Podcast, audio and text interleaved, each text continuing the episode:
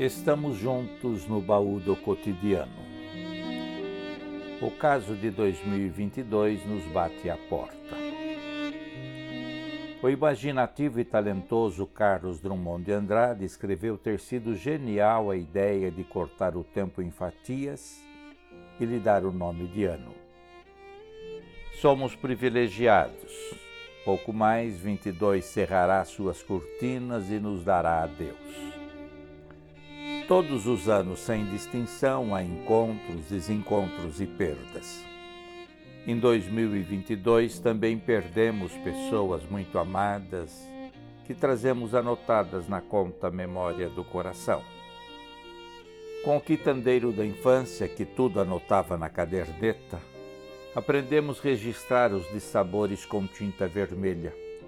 Grafamos em caixa alta para que se perpetue e sempre seja lembrados. Isso não é bom. Afinal, não somos vendeiros que vivem das contas que os outros fazem. Longe, bem longe, quanto mais longe, melhor, devem ficar frustrações e ressentimentos. As dores e feridas, todas, precisam ser tratadas, curadas e sem cicatrizes esquecidas. Na vida tudo pode acontecer. Mas se formos anotar cada evento desfavorável, não há caderneta coração que aguente. Seja seletivo. Anote somente o que lhe for agradável, virtuoso. Só as boas recordações devem ser guardadas, as contrariedades esquecidas são mais felizes, muito mais felizes aqueles que têm a sabedoria de assentir os conflitos e estancar o sangue da ferida que em dor sangra. Os acontecimentos adversos são como os espinhos nas rosas vermelhas da beira do caminho que caminhamos, a vida.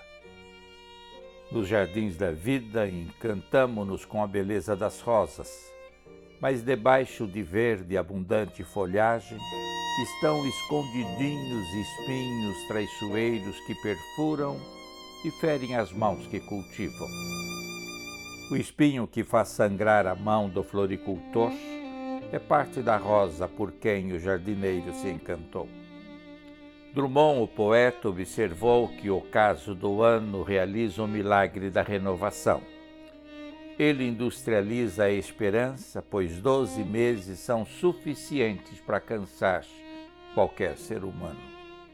Depois vem o outro ano e tudo começa de novo. Outro número e outra vontade de acreditar e lutar, e afirmamos sempre: tudo vai ser diferente. Assim o milagre do Natal acontece com seu clima musical colorido e envolvente. O tempo litúrgico do advento é prólogo que prepara o caminho para esplendoroso milagre no coração dos homens e de famílias inteiras. Observe que no advento os paramentos do templo ganham cores pouco usuais. As músicas saem no baú e embalam a mente infantil que ainda nos resta até pelo Papai Noel nós esperamos. Da mesa uma guirlanda, no canto em frente do altar uma árvore de Natal iluminada.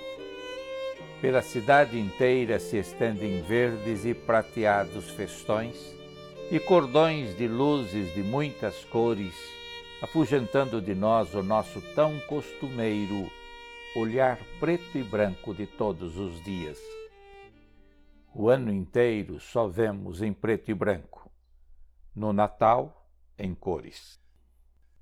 Foi o milagre do Natal que os anjos do Evangelho anunciaram aos cansados trabalhadores juntos de suas ovelhas. Vozes angelicais se ergueram cantando em retumbante e imensa gratidão. Glórias, glórias a Deus desde as alturas mais elevadas e aos homens cansados que pisam a terra, às famílias inteiras que vivem seus sonhos e constroem a vida, paz. Paz aos homens, porque Deus se afeiçoou dos homens. é: Deus se afeiçoou dos homens e lhes deu Jesus, o Salvador, Senhor dos senhores e Príncipe da paz. Aproveite esses poucos dias do advento que ainda nos restam e veja seus dias em cores e cheiro. Ainda hoje, se erga, saia do seu costumeiro marasmo e a Deus devote um afetuoso sentimento de gratidão.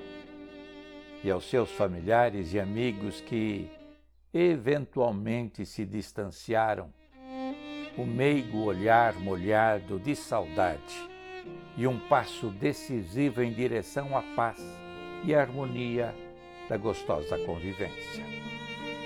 Releve desencontros e faça acontecer um milagre antes que 2022 chegue ao seu ocaso. Onde você estiver, que a paz de Deus que ultrapassa o sentimento dos homens alcance o seu coração. Que o sol brilhe colorido em seu caminho e que haja alegria em seu olhar que em todos os seus dias os sinos dobrem e lhe tragam renovadamente as alegrias do Natal. Um abraço grande para você. Mande o baú do cotidiano para uma pessoa que vive bem perto do seu coração.